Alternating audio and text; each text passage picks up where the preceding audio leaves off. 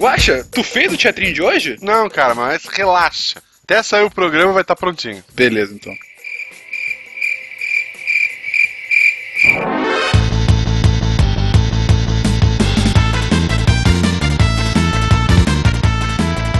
Olá pessoas, aqui é Fernando Malta de São Paulo e não existe trabalho ruim, ruim é ter que trabalhar.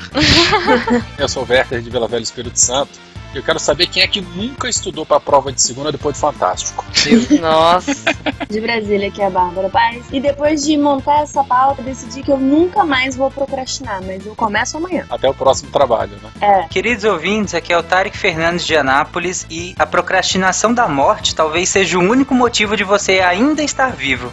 Nossa. Porra. Sério, as suas falas, tá? Tá. Meu Deus do céu. Não sei se foi complexo ou pesado. Exatamente. Aqui é a Jujuba de São Paulo e procrastinar é a arte de estar em dia com ontem. Diretamente de uma rede bem gostosa para deitar, aqui é Marcelo Guaxinim. E amanhã grava frases, a gente troca como é que a gente faz. Como assim? A gente grava e depois edita, gente, tá tranquilo. Você está ouvindo o SciCast, porque a ciência tem que ser divertida.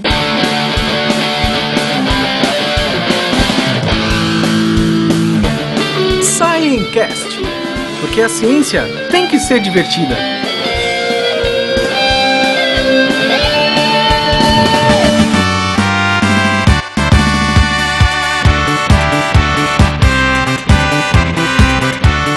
Saudações, queridos ouvintes. Estamos começando mais um SciCast. Eu sou o Fernando Malta e hoje estou aqui com a Gominha. Olá, Fencas, tudo bom? Tudo gripado, mas tudo bom. É, tamo junto, tamo, Tamo junto. junto, eu né? acabei de melhorar um pouco porque eu tomei um remédio, então eu tô sem a coriza e sem a, né, aquelas coisas chatas de gripe, mas tamo junto aí. O que, aliás, né, ficar gripado é um ótimo, é uma ótima desculpa para procrastinar na Não vida. é verdade? e também estamos junto com quem? Com esse podcast lindo que estamos homenageando hoje. Sim. O Lua Cast, outro podcast aqui da casa, aqui do Deviante. Os lindos que falam sobre games e mitologia. E é legal a pegada deles, né, Ju? Porque É assim, muito bom. tem muito podcast falando sobre videogame por aí, alguns excelentes, mas eles dão uma pegada mais séria. Eles destrincham de fato, dependendo do episódio, a mitologia daquele jogo, né? Eles Não, têm é muito essa. absurdo. Então, assim, é muito legal. E vou além. Eu participo essa semana. É, fui convidado.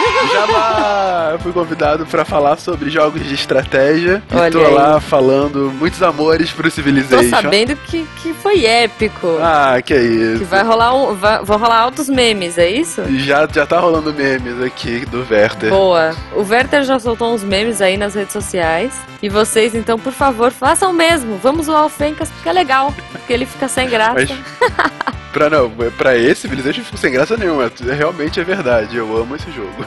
e jogo bastante. Bem mais do que deveria. Boa. Mas, Gominha, se o, o ouvinte não quiser ouvir nada disso, mas quiser conversar conosco, por onde eles falam conosco? Muito fácil. Tem um jeito que a gente dizia que era o melhor até um tempo atrás, que é através do contato arroba. Por que dizia? Porque agora a gente tem uma forma mais legal de conversar com os ouvintes, Fencas. Qual é? A gente pode conversar com eles pelo post, pelo comentário do post. Sabe por quê? Sabe por quê? Eu vou falar. Por quê? Pelo e-mail é legal, porque assim, todo mundo lê. Todos os nossos casters, todos os sidecasters leem o seu e-mail. Então isso você pode ficar tranquilo. Mas, se você comenta no post, o legal é que todo mundo pode interagir, todo mundo pode responder, porque apesar de todos os sidecasters lerem, eles não respondem os e-mails. É muito difícil que, que a gente responda pessoalmente, a gente tem um social media pra isso. Já no post, a gente responde diretamente. A gente faz piada, o William posta aqueles memes dele maravilhosos. Ele tem a maior biblioteca de memes do SciCast. O Fencas, todo polido, discutindo é, eloquentemente com os nossos queridos ouvintes. E, e é, uma, é uma maluquice. Tá todo mundo lá, o Tarek tá lá, o, o Guaxa tá lá, eu tô lá. Todos. E é legal que fica registrado e de repente se alguém quiser chegar depois e ver o que, que rolou de papo, ele pode acompanhar por ali. Então, mais uma vez, mostre seu amor pelo SciCast, comentando no site, falando conosco lá o que, que você achou desse episódio lindo que começará daqui a pouco. É isso aí. E mais dois recadinhos básicos.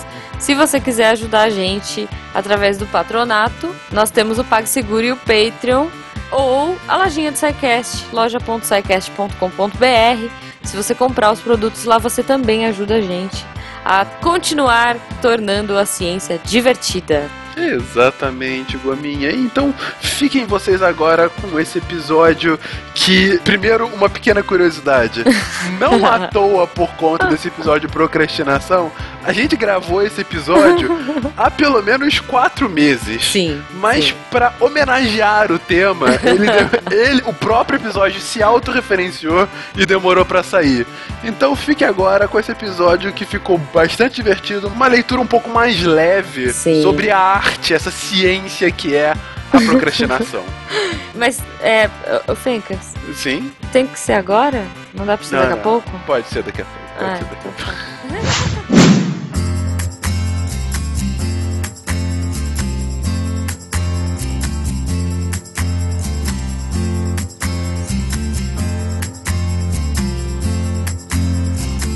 Luiz Fernando Veríssimo já dizia: A minha musa inspiradora é o prazo de entrega. Antes tarde do que mais tarde, hoje vamos conversar sobre o que é essa tal de procrastinação que nem conheço, mas faço todos os dias. Como deixei para a última hora e o prazo estava se fechando, ao invés de criar essa introdução, pego o início de um texto pronto que vi na internet chamado Por que os procrastinadores procrastinam? Quase um trava-língua, originalmente publicado em inglês no site Wait But Why. O texto começa definindo procrastinação segundo o dicionário. Procrastinação, substantivo feminino, o ato de transferir para outro dia ou deixar para depois. A primeira dica para não procrastinar é justamente evitar a procrastinação. Quem diria que depois de tantas décadas debatendo com a procrastinação, o dicionário, entre todos os lugares possíveis, teria a solução: evite a procrastinação tão elegante em sua simplicidade, tão simples quanto pessoas obesas evitem comer demais, ou pessoas deprimidas e melancólicas evitem a apatia. O dicionário nos diz qual a definição de procrastinação e ainda nos aconselha: não procrastine. Mas se procrastinação é tipo adiar as coisas para depois, isso não seria somente preguiça de fazer as coisas? Aliás, qual é a diferença entre ser um procrastinador e um preguiçoso? Existe diferença? Depois a gente descobre.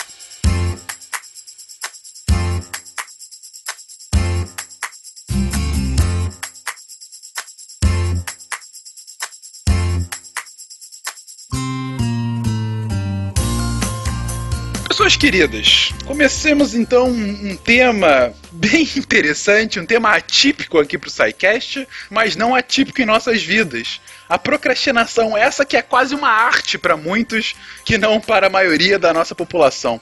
Mas antes de falar sobre procrastinação, a gente tem que definir, afinal, o que é procrastinar, o que, que é essa arte há, tão tra- há tanto trabalhada por todos e qual a diferença de uma procrastinação bem feita para simplesmente preguiça ou mesmo para o louvado ócio. Eu posso começar? Por favor. Tem que ser agora? Ó, são 10 e 7, espera dar pelo menos 10 e 10. Procrastinação então vem do latim procrastinatus. Que lindo isso, botar o nome de um filho. O radical pro indica a frente e crastinus traduz-se como amanhã, ou seja, joga para amanhã. Assim, literalmente, procrastinar significa depois de amanhã, o que pode nomear o hábito tão costumeiro do brasileiro de deixar para depois. Procrastinar é tipo, é o que eu fazer hoje, o que eu posso deixar para amanhã. Ou o que eu fazer amanhã, se eu posso deixar para depois de amanhã. Mas é, convém lembrar, né? A procrastinação a gente sempre deixa pra depois, mas na maioria das vezes a gente cumpre com os prazos. né? Uhum. Essa é a diferença aí de, de preguiça, por exemplo. Ok. Preguiça é a lentidão, você fazer essa coisa amarrada e às vezes até nem fazer também, né? Você ligar o botão do foda-se mesmo e, abandonar o trabalho. É, antes era preguiça óssea, então o descanso ou folga do trabalho. Tempo que você não está trabalhando é o lazer, é o repouso. Óssea é legal. Preguiça, além de um bichinho, ele também vem do latim e é aversão ao trabalho. Demora ou lentidão em fazer qualquer coisa. Indolência, moleza, morosidade, negligência, pouca disposição. Tá, então é, a gente tem três termos que parecem a mesma coisa, mas que são um pouco diferentes, né? E no fundo, você simplesmente não tá fazendo nada, né? É, normalmente você não faz nada, mas acho que cada um desses você tem um- uma final, sei lá, finalidade, talvez, não sei se seria a palavra, mas sei lá, a preguiça você não, você não tá fazendo porque você não quer fazer. Mas procrastinando você também tá fazendo, você não quer fazer aquilo agora, Não, né? mas olha só, na preguiça você não quer fazer. No ócio, Uhum. talvez você já tenha feito e tá descansando. Na procrastinação, você sabe que tem que fazer, você vai fazer, mas não agora. E você vai fazer sua pressão depois no final, né? É a minha vida. É a minha vida. A vida de todos nós. Ei, todos aqui, todos nós somos, em maior ou menor escala, porque tem gente que não é, né, pra falar a verdade. A gente tá gravando hoje à quinta-feira, 10 horas da noite, daqui a pouco, daqui a 2 horas, sai o episódio. O Tarek, ele prepara todo o post, menos o texto. O texto eu tava escrevendo correndo antes da gente começar a gravar. e eu sei o tema que vai sair há semanas. O, o, ti- o teatrinho de, de hoje eu fiz antes de fazer esse texto, entende? Não, eu vamos contar que ontem à noite a gente tava gravando e você falou, putz, amanhã eu preciso fazer o texto. Tá ao vivo, está gravada. tá, tá gravado. É que nem as referências no post. É- Era pra eu ter colocado essas referências quando eu abri a postagem no site, que foi domingo praticamente. Eu fui colocar as referências agora. Ah, porque elas ficaram prontas agora também, né? Não, as referências estão na pauta desde que gravou. Desde novembro de Episódio que sai 2015 agora. tá lá. Eu perguntei porque se, se todos nós somos procrastinadores ou não, se, se alguém aqui não, não era, porque, enfim... Porque senão tá é, fora do fã clube e acabou a brincadeira, pode desligar, né? Você não tem nada que fazer. É, aqui. se tu não é isso, é, tu, tu não é normal. Não, porque a, a 95% da população ela é, é, é de- procrastinadora de alguma maneira. Né? O- o- e cronicamente entre 15% e 20% dos adultos são. E quando a gente pega Olha estudante, só. de 33% a 50% dos estudantes, eles se encaixam aí nesse perfil de procras- procrastinador. O resto é uma preguiça. Vai ser outra. Vai ser um trabalho do canal. Então, assim, essa história né, de, de estudante, eu não sei se pode falar isso também ou não, né? Mas da gente achar que vai, estudante é vagabundo, o caramba, quatro não quer nada com nada. Ah, não, isso pode. Tem, porra, tem, tem é uma chance em duas, né? Do moleque se enquadrar nessa, nessa situação aí. Depois que vira adulto, resolve um pouquinho. Mas mesmo assim, até 20% dos adultos, eles, eles se enquadram aí nisso aí, nessa situação. Talvez porque quando você é adulto, você tem uma meta obrigatória e você tem todo o senso de responsabilidade que você não tem quando é estudante, né? É, também. É, no máximo, na escola você vai é, mal na prova, vai bombar de ano, enfim. No trabalho você pode perder o trampo e essa fonte de renda, Eu acho que enfim. você perde uma maleabilidade, né? Eu acho que quando você é jovem, você é mais maleável, você. Acho que vê- você vê a vida de maneira diferente. À medida que você vai envelhecendo e problemas maiores vão surgindo, acho que você vê a vida com mais seriedade. E, e olha que eu tô falando seriedade não no sentido extremamente positivo. É, você vê a vida com mais seriedade e aí você tende a procrastinar menos e a, a se dedicar mais para cumprir as coisas, porque até porque se você não cumprir, o efeito produzido é muito mais grave, né? Cara, Uhum. eu quase perdi meu doutorado por conta disso. Eu deixei pra Olha entregar a versão final, é, faltando 12 horas pro prazo. A versão final impressa, encadernada com assinatura de tudo. A galera mandou Eu um também. telegrama pra mim. Werther, você Deus. tem amanhã até as 8 horas da, da, da 6 horas da tarde pra entregar a sua tese, cara. Se você não entregar. E tava pronto, faltava. sei lá, o título tava lá, faltava só recheio, tá tudo não, isso aí é caso de aluno que eu vou contar daqui a pouquinho. Mas assim, Não, mas eu- eu deixa pra depois, também. depois eu vou. Eu moro aqui em Vila Velha, eu fazia doutorado em Campos, a, a- eu acho que 350, 400 quilômetros de distância daqui, Campos do Goitacazes. Então era pegar o carro e levar. Mas sabe, depois eu vou, depois eu levo e tal. Aí eu recebi um telegrama, cara. Tomei um esporro da minha esposa, aí ela deu puxão de orelha, no outro dia eu fui lá, entreguei e resolvi o problema. Eu poderia ter resolvido há semanas atrás, mas eu deixei pra entregar faltando 12 horas pra ser jubilado do doutorado. Podia ter dado uma enchente. Podia ter dado, sei lá, Podia. uma invasão alienígena. peludo, bicho. De eu não chegar lá, né? Podia ter uma manifestação Exato. fechando a rua. É, é absurdo, É. mas às vezes acontece. É, e aí eu, Sim, tinha, eu sim. tinha perdido. Ah, eu já teria perdi- perdido. Eu já perdi várias placas de, de, na, de ELISA. ELISA é um tipo de exame que a gente fazia de confirmação para HIV e para outras doenças também. Essa especificamente era de HIV. Eu já contaminei várias placas de ELISA por deixar para depois. Por dizer, ah, não, deixa só mais 10 minutinhos eu vou lá ver. Que tem que ficar um tempo incubando, sabe? Você faz o teste e tem que ficar um tempo incubando. E aí depois você vai lá ver e, e vai correr o teste, quer ver o resultado. Ih, já contaminei tanto o teste por causa disso. Mas nenhum desses É, testes era de sou- uma pessoa esperando, era teste teu de brincadeira. Ou tu ferrou a vida de um monte de É, gente. Editor, é, editor, corta essa parte. O trabalho e como escapar dele. Por João faz nada.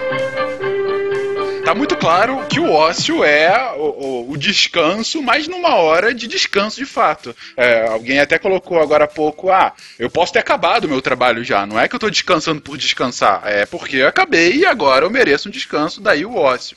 Agora, preguiça e procrastinação não ficou tão clara a diferenciação, mas pelo que vocês falaram, a preguiça é justamente eu não querer fazer.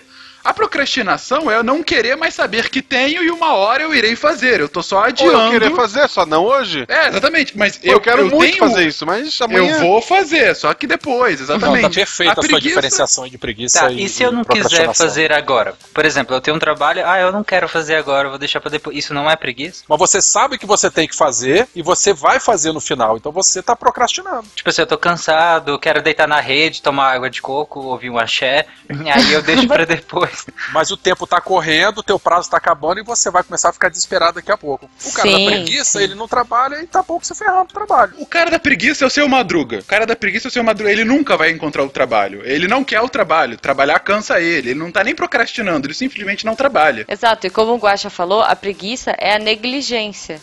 Então, essa é uma leve diferença aí. Mas a procrastinação não é negligente? Não, a procrastinação é a negação. Ela é, ela é negligente, mas ela é consciente. Mas ela é a negação. Você tá em É, denial, assim. Você pode pra procrastinar por preguiça. Ah, Sim. Hum, entendi. Não, não, daqui a pouco eu faço e tal. Mas na procrastinação, você sabe que uma hora a água bate na bunda. assim. Isso aí é o tal da procrastinação ativa. Esse termo ele foi cunhado em 2005, falando de procrastinação ativa e passiva. Na ativa, basicamente, é quando a gente percebe que a gente está atrasado nas suas tarefas, né? E a gente acaba, mas mesmo assim a gente acaba fazendo outra coisa. Já na procrastinação passiva, a gente simplesmente não faz nada e acaba perdendo os prazos. No final faz, mas faz com um prazo perdido, contando mentirinha para esticar mais o prazo. Matar né? o avô, a tia. matar o avô, internar algum parente e tal. No nos dois casos a gente acaba fazendo. Né? Mas um você escolhe não fazer, mas depois você vai cumprir, e no outro você dá uma postergada maior, inventando alguma Cara- desculpa, alguma coisa. Tem um estudo que ele, que ele fez, um professor fez um estudo que, é, contabilizando mortes de parentes próximos, principalmente avós, e o tempo do semestre na faculdade. É Sim. incrível a, a curva de mortes de avós no final do semestre. Coincidência Olha aí, bizarra, olha né? aí. A gente pode fazer uma causalidade, então, Aham. né? Que em geral avós morrem no final Mas do é semestre. legal a conclusão desse estudo que ele fala que quando ele estabelecia metas, é, metas graduais, por exemplo, à medida que o tempo ia passando, as metas iam se concluindo, pequenas metas iam se concluindo, até concluir uma grande meta. Os alunos que aderiram a esse sistema, eles procrastinavam menos, eles entregavam mais os trabalhos e, consequentemente, as avós morriam menos.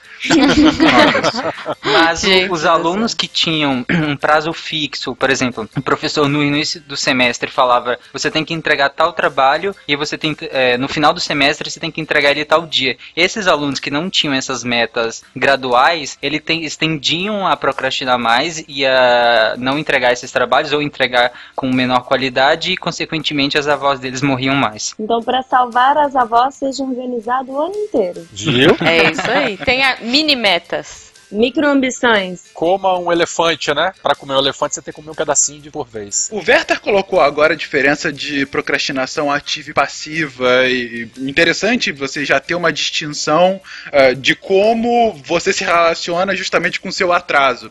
ah, ou com o seu deixar para depois. Mas além disso, gente, tem alguma forma de medir essa procrastinação? Ah, há, inclusive, estudos científicos sobre a arte de procrastinar? Por incrível que pareça, conseguiram concluir alguns estudos sobre isso. Conseguiram concluir. Mas foi na última hora. Mas foi Foi, suado, foi. viu? Demorou um Foi suado. pouquinho, é. Então, um desses, um, é, um desses dois autores aí que publicaram esse trabalho em 2005, ele publicou um outro trabalho em 2009, que eles definiram né, é, a escala de procrastinação ativa, EPA. Então, assim, são categorias diferentes de procrastinação, é, e esse estudo de 2009, ele serviu de referência, então, é um estudo relativamente recente, né? É, serviu de Uhum. referência para medir a procrastinação através do método científico e inferir uma série de, de afirmações, estatísticas, de conclusões em cima de, de populações distintas. Então, por exemplo, categorias, né? Aquelas pessoas que têm preferência por pressão, satisfação com os resultados, habilidade de cumprir prazos, decisão intencional. Então, assim, são, são diferentes categorias. E aí, em 2014, né, foi, foi publicado um artigo bastante interessante com o pessoal da Universidade Federal da Paraíba, em que eles é, pesquisaram com, é, com universitários, né, com idade, olha aí, né, entre aproximadamente 26 anos, foram 216 universitários que fizeram uma série de questionários e tal, né, hábitos de estudo, hábitos de conduta, dia a dia, diário, e aí eles, é, eles viram que, enfim, é, diferentes amostras, né, indivíduos se, se é, enquadravam em cada uma dessas categorias aí, e esse estudo reforçou ainda mais essa técnica aí dessa escala de procrastinação ativa. É, acho que agora é legal a gente falar uma por uma, né? Para as pessoas se identificarem. Quando alguém falar só você levanta a mão. Você ouvinte que tá no ônibus, levanta a mão quando. É. Vai ser ótimo. Eu me identifico com, por preferência por pressão. Né? É, essa característica considera que o, o elemento preponderante é o estresse. Então, eu sou motivada pela necessidade intrínseca de lidar com desafio, assim, demandas externas para completar a tarefa num tempo determinado. Então, no estudo de 1988, os dois pesquisadores, o Friedman e o Edwards, é, es- eles dizem que essa pressão pode desenvolver sentimentos de desafio, que não são necessariamente negativos no plano psicológico. Então, se você pensa assim, ah, é realmente difícil para mim trabalhar sabendo que os prazos estão próximos. Você, você meio que se boicota para deixar o prazo apertar para você trabalhar na pressão, porque você precisa Pois é. disso. Então, se você não consegue trabalhar essa pressão, é, você não se enquadra nisso. É basicamente o quê? Você vai deixando tudo pra depois. Ah, não, ainda dá tempo e tal. Porque você sabe de experiências anteriores que na hora que o negócio apertar, você vai concentrar como nunca, fazer tudo como nunca e aquele trabalho que você teve o semestre inteiro pra fazer, você vai terminar em 8 horas e 2 litros de café. E tá tudo certo. Sim. Eu via muita gente é, trabalhando em agência, né? Que tem todo aquele setor de criativos, que eu adoro esse termo, assim, né? Enfim, criativo. Só eles eram os. Ah, eu também acho perfeito. Acho genial. É, então, a equipe criativa, ela falava assim, não, é, quer dizer, não vou generalizar, né? Mas ah, alguns que eu trabalhei bem próximo falavam assim, não, qual é o meu prazo? Tipo, olha, o seu prazo é sexta-feira, tal hora. Tá, então me deixa aqui que na quinta noite eu começo a pensar no assunto. Agora eu vou ficar aqui buscando referências. E aí o cara ficava. Então, assim, pra ele. Isso é eufemismo para ficar jogando videogame, né? Não, necessariamente. Às vezes ele ficava Não, mesmo. não. Ficava, tipo, a semana inteira buscando coisas, buscando referências, vendo é, é, paleta de couro, sabe? E aí no finalzinho, quando ele sabia que ele tinha que entregar, dava aquela adrenalina e, e ele tocava e conseguia entregar no prazo. assim. É, nós falamos isso lá no, no SciCast Criatividade. De É, criatividade. é Sim. você ajudar o seu cérebro a compor o cenário. Quando, Uhum. Por exemplo, se você tem um- uma tarefa, e aí seria um, quase um lado positivo da procrastinação, mas se você tem uma tarefa que ela é, ela é complexa e ela precisa ser dividida, ela precisa de um roteiro. Então, de início, você não simplesmente senta. Você pode até fazer isso, tem gente que consegue. Eu não consigo. Se de início você simplesmente senta e começa a tarefa. Mas você pode fazer como a Juba falou, que é justamente você procurar construir o cenário, você procura referências sobre aquilo, você tenta estruturar um roteiro daquilo e não necessariamente começar de fato aquilo, né? Você começa estruturando aquilo. Até que. Sim. E aí a diferença de, de algumas pessoas para outras. Tem aquelas que elas vão criar esse cenário inteiro e aí e elas vão é, agendar um dia para começar. Não necessariamente Uhum. perto. Mas elas vão criar o cenário, agendam um dia, agora sim, agora eu vou começar. E começam. E aí, a segundo tipo de pessoa, que é essa PPP, que é preferência por pressão, ela vai construir esse cenário com boa antecedência até, né? Com antecedência Uhum. louvável.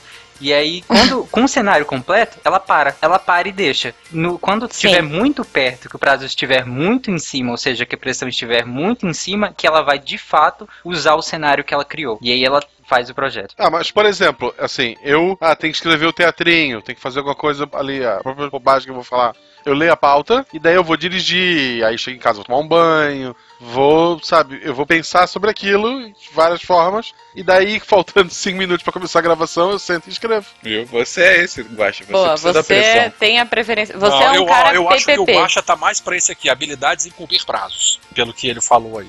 Não, é porque ela falha às vezes. Às vezes dá 5 minutos antes e eu não tenho ideia do que escrever. É. Aí morreu. Ah, então ferrou. Eu sei, tem ainda dois teatros a gente Tá devendo. escrito, Tudo tá bem. escrito. Lê, lê aí habilidades em cumprir prazos, Guaxa. Os procrastinadores ativos são capazes de estipular corretamente um tempo mínimo necessário para concluir uma tarefa, utilizando estratégias de enfrentamento sob estresse para atingir o sucesso. eu não sei se encaixa exatamente, porque eu não fico naquela, meu Deus, eu preciso escrever o teatro. Ele vem e eu escrevo. Se não surgir, eu vou dar desculpa. É, é, é, essa habilidade de cumprir prazos, eu acho que eu me, eu me, eu me encaixo aqui. Dos dois exemplos que eu dei, eu acho que esse é o primeiro. Que ele, ele não necessariamente precisa da pressão, mas ele estipula um prazo bem depois do, do tempo que ele recebeu o projeto, entendeu? Ele Sim, o cara tem uma procrastinou o pra tempo, fazer, ele vai mas trabalhar ele... 3, 4 dias, horas por dia, mas no final vai dar conta. É, Não, ne- nem Sim, necessariamente. sim. Por exemplo, ele tem o prazo de um mês. Ele pegou o projeto no, no dia 1, ele disse, não, vou, vou fazer tal coisa, tal coisa, vou deixar ele lá pro dia 15, dia 20. Mas não necessariamente ele deixa pro dia 29, entendeu? Então, Uhum. ele vai comendo devagarzinho, vai fazendo. É, ele cumpre os prazos Sim. que ele estipula pra si mesmo, mas é- o prazo nunca é no início. Ele sempre deixa pra depois, mas ele cumpre. Ele, ele olha um projeto, olha um projeto e fala, bom, eu vou levar duas semanas pra fazer isso, aí eu vou me dar uma semana de brecha, vai que alguma coisa dá errado, hoje é a primeira semana do mês, lá pro dia 20 eu faço. Já É, ele- ele tem não começa datas logo. Estipuladas. Ele tem os checkpoints que ele mesmo fez, né? É, eu acho que é importante dizer aqui que é, a pessoa tem que ser extremamente consciente dos prazos que ela precisa. Isso é uma coisa que talvez você, você vai adquirindo com a vivência, você vai adquirindo, enfim, com a necessidade, mas é, sei lá, eu sou uma pessoa que tenho mais essa característica, a habilidade de cumprir prazos. Então eu jogo uma meta, tra- trabalho com uma margem, claro, e essa margem é a margem que eu vou procrastinar. Ou não, ou eu vou contar com uma, com- enfim, com um imprevisto. Não, essa habilidade de cumprir prazos tem muito a ver também com uma das, das, das receitas lá para se evitar a procrastinação, justamente, né? Cumpra pequenas metas, Uhum. né? Para que você tenha pe- pequenas, mais frequentes recompensas, para que no Sim. final você possa terminar o teu projeto. Sim, é, eu acho que uma pessoa que tem essa habilidade tem que ser extremamente organizada. Sim.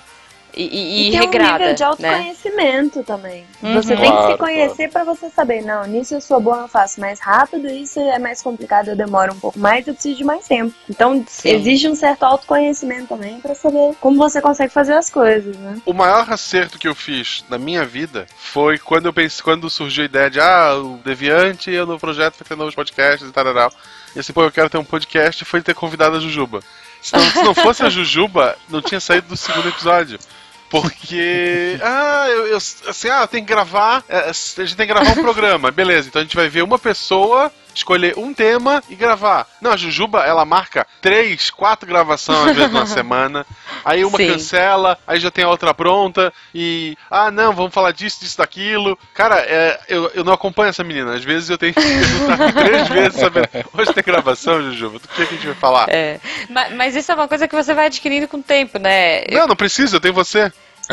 Não, você, indivíduo, você, Ah, tá. ouvinte. Ok. Não Eu- você guacha, Eu não necessariamente. preciso, já tá resolvido. Tá, Mas, Juba, entendi. tem um, um ponto, é, o autoconhecimento, sem dúvida, é muito importante, mas além disso, é um conhecimento muito grande sobre o que você faz, né? Você tem que estar muito maduro com as suas atividades, porque, por exemplo, se o seu trabalho Uhum. exige alguma tarefa não rotineira, ou se ele tem muitas intempéries, Uhum. você não consegue fazer isso, simplesmente porque você não tem como estabelecer um prazo. Ma- Mas, por exemplo, não sei, assim, eu acho que uma pessoa com esse perfil tem, tem um- um- uma facilidade muito grande de coordenar outras pessoas, por exemplo. Pode ser. Então, assim, é, eu trabalhava com coordenação, tanto nas agências de publicidade e depois eu fui coordenadora de, de produção de animação. Então, assim, a equipe, às vezes, não tem a consciência do tempo que eles precisam. Mas você tem, né? Mas a gente sabe, é, eu, enfim, o, o- o outro coordenador, então a gente sabe. Então, assim, você sabe o tempo que o cara precisa pra fazer, e o, o tempo, assim, mínimo que ele precisa, e o tempo razoável que ele precisa pra poder procrastinar. Tipo, eu acho que, assim, bons coordenadores é, e bons líderes sabem que o funcionário e que, enfim, o coleguinha e quem quer que seja precisa de um tempo, precisa desse tempo para poder aliviar um pouco. Então, claro que você tem toda a pressão diária e tudo mais, entrega, e que tem hora que você vai pressionar e que você não vai dar esse tempo, mas o ideal é sempre que você tenha esse, esse planejamento, sabe? Então, mas é como eu falei, você tem que ser extremamente organizado e conhecer muito bem, ou você se conhecer, ou no caso de coordenadores e afins, conhecer muito bem a sua equipe. Eu acho que conhecer a equipe é, é fundamental mesmo. Tipo, você Sim, saber sim. uh, o timing das pessoas, né? E, e se programar em relação a isso. Não adianta você, você falar assim, ah, eu faço em tanto tempo, então a equipe vai ter que fazer em tanto tempo, sabe? É, isso não Às vezes eu funciona. tinha, eu tinha animadores incríveis e fantásticos, mas que assim, a curva dele para começar a entregar era muito maior do que a do outro que entregava sem parar e aí depois entregava rápido para procrastinar depois, sabe? Então, tipo, tinha, ti- cada um tem um perfil.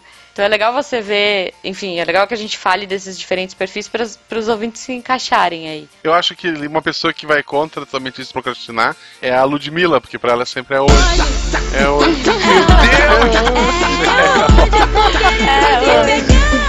É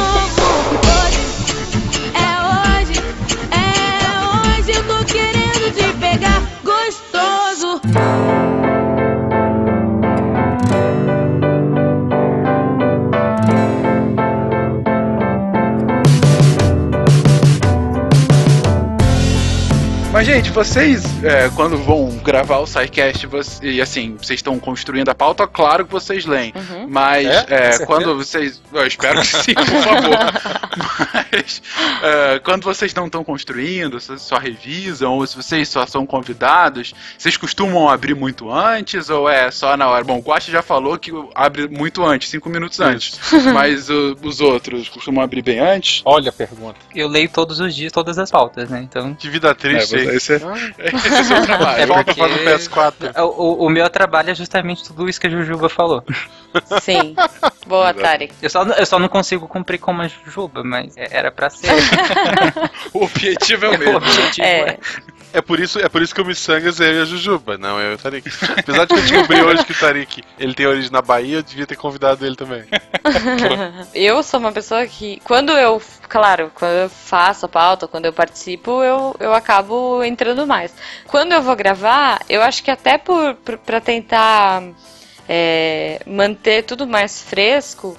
Na semana, por exemplo, sei lá, a gente grava de quinta-feira ou terça, né? Então, assim, pelo menos uns dois dias antes, eu pego o tema, eu não abro a pauta, mas eu pego o tema e vou procurar coisas aleatórias, é aquela coisa que a gente falou de buscar referências. Então, eu vou buscar, vou pegar meus livros, vou pegar coisas que, que eu acho que tem a ver.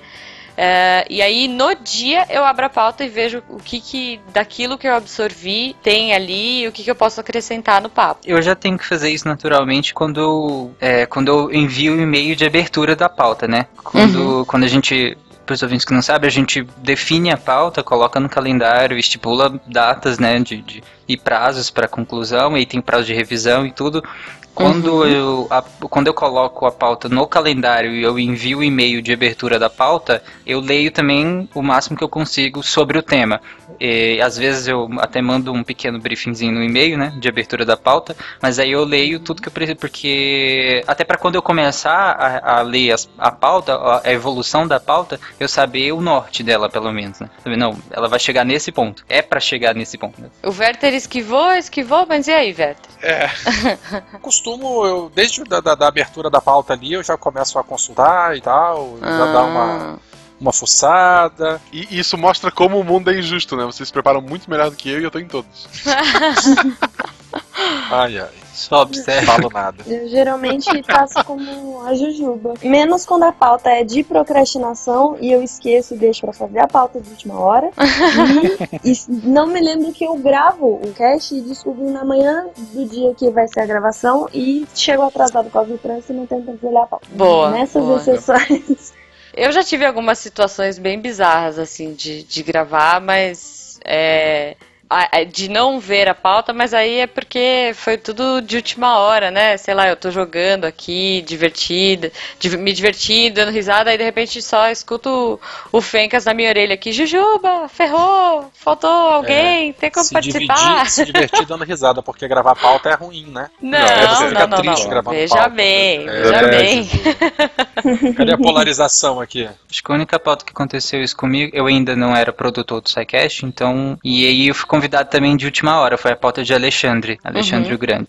Mas eu acho que aí entra naquela coisa de pressão, né? Você acaba é, se esforçando mais pra entregar uma coisa satisfatória. Eu acho que não, não- em nenhum momento, não sei, eu vejo por mim, imagino que por todo mundo que tá aqui. A partir do momento que você tem essa responsabilidade de gravar, é, mesmo que seja uma coisa de última hora, você vai buscar coisas e você vai buscar as referências pra tentar entregar o melhor, né? É o meio PPP, você já cai com a água batendo na bunda e a produtividade aumenta Isso. loucamente. Você lê uma leitura dinâmica que você nunca viu antes, a velocidade. Exatamente. Eu acho que essa satisfação com o resultado é, é muito da motivação. Eu acho que é, o foco aqui está na motivação. Enquanto o, o cara da, da pressão, da preferência por pressão, a motivação dele é o, é o prazo curto em si, É intrínseco, né? É da pessoa. Ele escolhe deliberadamente deixar pra depois, pra depois executar. Exato. O satisfação com resultados, ele já se move pelo resultado e não pelo prazo em si. Então ele, ele pode até procrastinar e deixar sempre a última hora, fazer correndo, ou então nem tanto, mas a motivação dele no trabalho é o resultado em si, entendeu? Não, mas agora eu fiquei pensando, eu, eu dei dois exemplos de funcionários é, quando eu tava falando, que um deles tem uma curva ah, maior para começar a apresentar resultados, e o que aí eu acho que entra no PVP, e, o, e um outro que entregava loucamente para poder não fazer nada depois. Aí, Talvez aí. seja seja esse perfil. Eu né? acho que o primeiro, ele, ele tende a, a se preocupar mais com... Então, mas o primeiro é o PPP, o Resultado. segundo talvez você tenha essa satisfação com o resultado. Tipo, ah, entreguei, pronto, agora eu posso procrastinar. Acho que é a curva dos dois é oposta, sabe?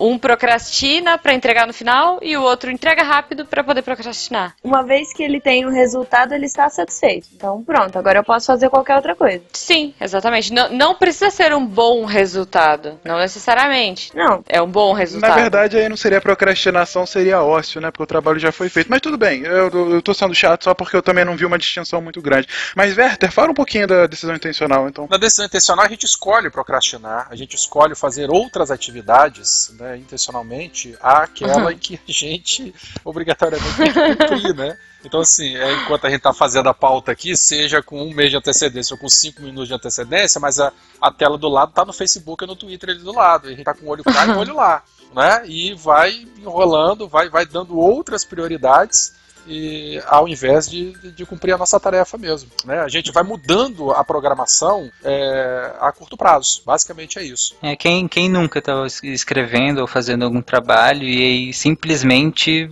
fugiu e na hora que viu estava pesquisando sobre a reprodução dos pandas. Direto, direto. Panda pelado, direto, direto. Não, e mesmo porque um dos conselhos para se evitar a procrastinação é você ter um- uma fazer é, as suas tarefas pré-agendadas, em curto, é, Puxar é, o fio da internet. passos pequenos, exatamente. Mas aí o que acontece? Mesmo sabendo disso, a, pessoa ainda consegue boicotar, é, inclusive essas rotinas de atividades pré-agendadas, né, com outras Essa é atividades a armadilha paralelas. do multitasking. É, é- é- é isso que eu queria colocar. É um multitask, mas é um multitask mais elaborado, né? Porque assim, multitask ok. É, eu tô gravando aqui com vocês, de repente eu abro o Twitter e abro os pandas pelados do Guacha e ok, tô fazendo as coisas ao mesmo tempo, sem o mesmo foco.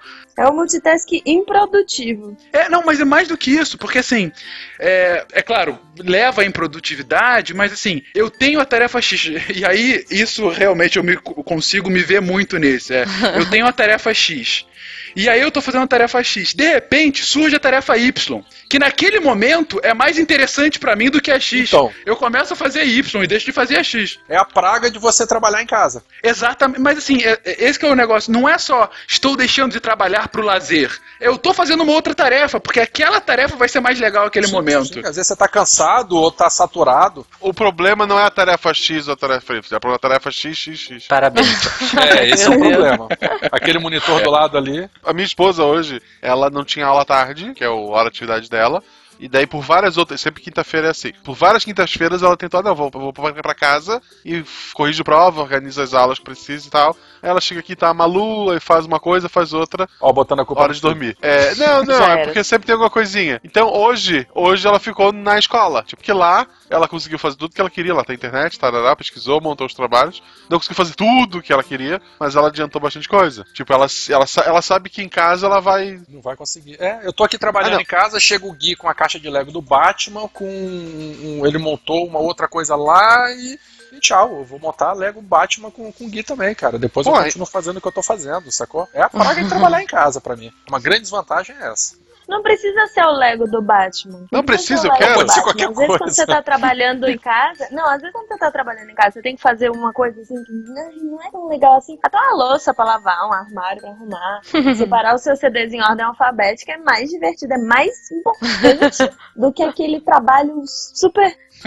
Se fizer as tarefas de casa ouvindo o SciCast, é melhor ainda. Às vezes, quando você não quer fazer o trabalho, até tipo, procurar carrapato no cachorro é mais importante naquele momento do que fazer o que você tem que fazer. E aí não, não, não é questão só de preguiça ou procrastinação ruim, mas é o que acontece comigo muito às vezes quando eu tô estudando e o assunto é meio denso, eu não, eu não deixo de estudar pra ir jogar, pra fazer, pra assistir uma série. Eu, eu às vezes eu deixo de estudar o que eu deveria estar estudando e vou estudar outra coisa. Mas eu não tô deixando de estudar, entendeu? É ruim? É. Mas, é, mas eu não tô estudando o que eu deveria estar estudando. Isso acontece muito comigo. Às vezes eu tô lendo alguma coisa e falo, cara, não é bem isso. Aí eu.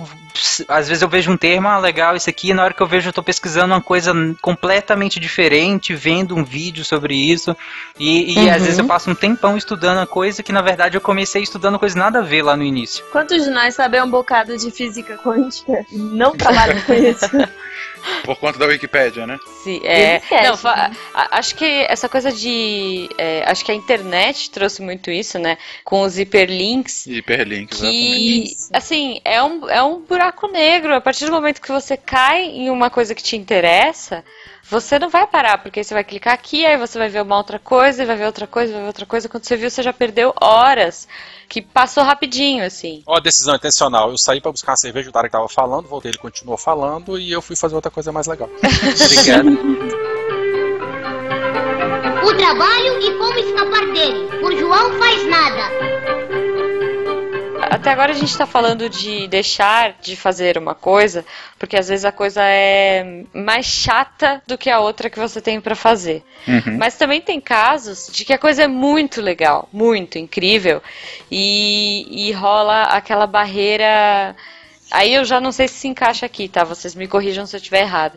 Mas, por exemplo, ah, sei lá, uma folha em branco. Ou o, o caderno de desenho incrível que você comprou. Ou aquele livro, eh, aquele eh, diário que você comprou para escrever todos os seus contos. Ou blog, ou o que quer que seja. Aquela página em branco, né? é- ela é extremamente temida. Porque às vezes você procrastina para não ter que errar, para não ter que começar uma coisa e falhar. É o bloqueio da página em branco, né? Que é traduzindo Sim. o termo, né? Que é você Sim, olhar sim. para a página e aí você sempre pensa em vários inícios e nunca começa, porque você quer Uhum. aquele início, né? Você quer o início perfeito. E aí você fica, não, é desse jeito, não, desse jeito, não, não, não, não, melhor daquele outro jeito. E nunca É, não vou começa. pesquisar mais um pouco, É. né? Vou, vou- vou buscar mais referência. Acho que pra nunca isso o bom começa. seria comece. O melhor pra começar Depois é comece. volta, né? É, depois corrige, muda, mesmo que seja horrível. A gente tá indo lá explicando o, o- a procrastinação, a definição, tipos de procrastinação, mas faltou uma coisa muito essencial, que depois a gente vai falar, mas enfim, quando a gente voltar a falar, que é por que isso? É, de onde vem a procrastinação? Qual é o motivo de procrastinar ser quase um esporte pra gente? Acho que primeiro a gente tem que pensar por que, que nós, nós fazemos as coisas, né? O ato de planejamento, ele requer não só uma maturidade, como uma consciência é, do, pla- do plano. E isso, claro, tem base neurológica, né? Só que Isso não, com o problema da, da. Não é só um problema da modernidade, é um problema humano, mas a recompensa imediata ela é sempre melhor do que a futura. Sempre. E isso sim tem bases neurológicas. Só que com a modernidade, nós acabamos que nos estimulamos muito mais do que antigamente. Por essa hiperestimulação, nós tendemos a, a querer mais, sempre mais. É como um usuário de drogas mesmo que se que, que perde a sensibilização, por assim dizer. Então ele, ele começa usando uma dose e de repente ele precisa cada vez mais. É exatamente nós, nós todos, na modernidade. Nós precisamos sempre dessa recompensa imediata. Da cenoura. Isso. Ou beterraba. A beterraba. Uma no seu caso, beterraba. E é por isso justamente que quais são os melhores alimentos, e quais são os alimentos mais palatáveis para o ser humano? É justamente o açúcar e a gordura. E, claro, o excesso de sódio também. São elementos que dão descarga neurológica de neurotransmissores que, eh, do prazer. As endorfinas, as serotoninas e, e, consequentemente, alguns estimulam a dopamina, que é o que vai gerar também o mecanismo de vício. Então, essa necessidade imediata é um dos mecanismos de- mais fortes de procrastinação. Essa perda do autocontrole. É muito difícil você eh, convencer o seu cérebro que a recompensa daqui um dia, dois, um ano ou, ou mais é, vai ser muito melhor do que se você deixar de fazer a ação para ter uma recompensa imediata. Então é muito difícil você convencer neurologicamente, eh, você se convencer neurologicamente disso. É, é muito melhor você não é, deixa para depois. Agora eu vou assistir a série, agora eu vou comer alguma coisa. Então, no fundo, quanto mais você procrastina, é, mais frustrado você fica, né? Isso. Porque você não conclui as tarefas, enfim, e eu imagino que você. Eu, eu tenho, eu tendo a fazer isso e eu tento me policiar muito. Por exemplo, é, às vezes eu começo uma coisa e, e falo assim: ah, não, daqui a pouco eu termino, vou dar uma procrastinada e começo outra coisa. Então eu entro num ciclo, às vezes, de começar N coisas ao mesmo tempo e não conseguir terminar nenhuma. Isso gera uma frustração gigante, mas aí eu vou fazendo um pouquinho dessa, um pouquinho dessa, um pouquinho dessa, mais ou menos essas mini recompensas, né?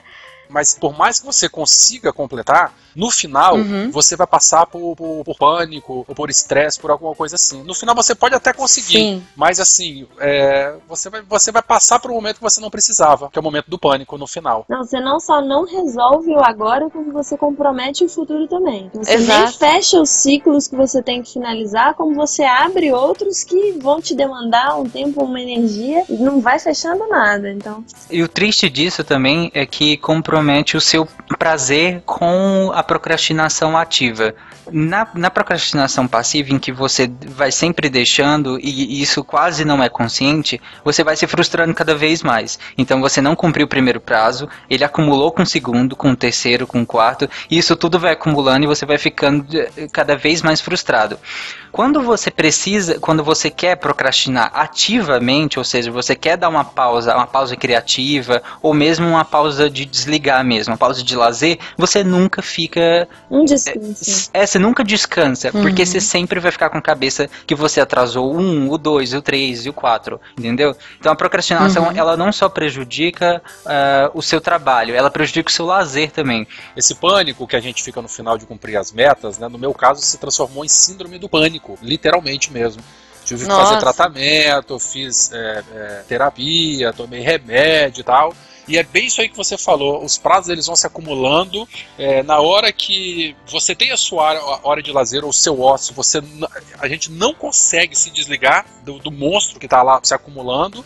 Isso aí, sim, em mim, cara, da metade do doutorado pro final foi tomando uma, uma proporção tão grande que no final, cara, eu tive que fazer tratamento psico, psicoterapia, cara. Porque literalmente eu desenvolvi síndrome do pânico por conta do, do meu doutorado. Porque eu tô no doutorado agora.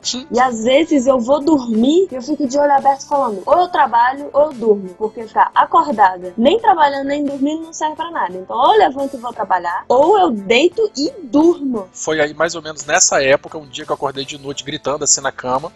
Que de várias semanas que a gente não tem aquele sono reparador, eu acordei gritando, desesperado, sonhando com uma análise que eu tinha que fazer, ou com um campo que estava atrasado, alguma coisa assim. No outro dia de manhã eu acordei a Paula, enfim, foi um horror aqui em casa. É, Hum. Tomei um remédio, um Rivotril aí, para terminar a noite. Aí no outro dia de manhã foi quando eu comecei a procurar ajuda de psicoterapia.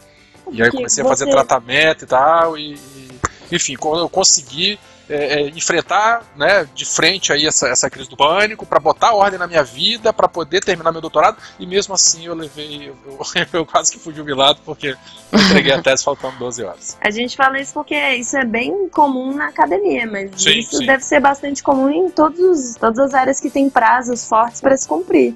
O tempo que você tem que estar descansando para o seu descanso te tornar produtivo, você tá noiado em ser produtivo. Aí você nem descansa, nem é produtivo e no final é um, um espiral de, de caos que leva a nada a ser feito. Sim.